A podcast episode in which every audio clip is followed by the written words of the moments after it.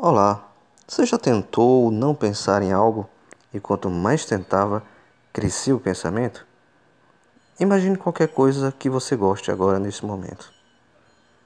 Agora, não quero que você pense num elefante cor-de-rosa com bolinhas pretas. Nem pense na palavra elefante. E aí? Pensou no elefante cor-de-rosa e com bolinhas? Pesquisas científicas demonstraram que tentar não pensar em algo não funciona. Pelo contrário, produz efeitos contrários, opostos. Tentar não pensar nos levará a pensar naquilo.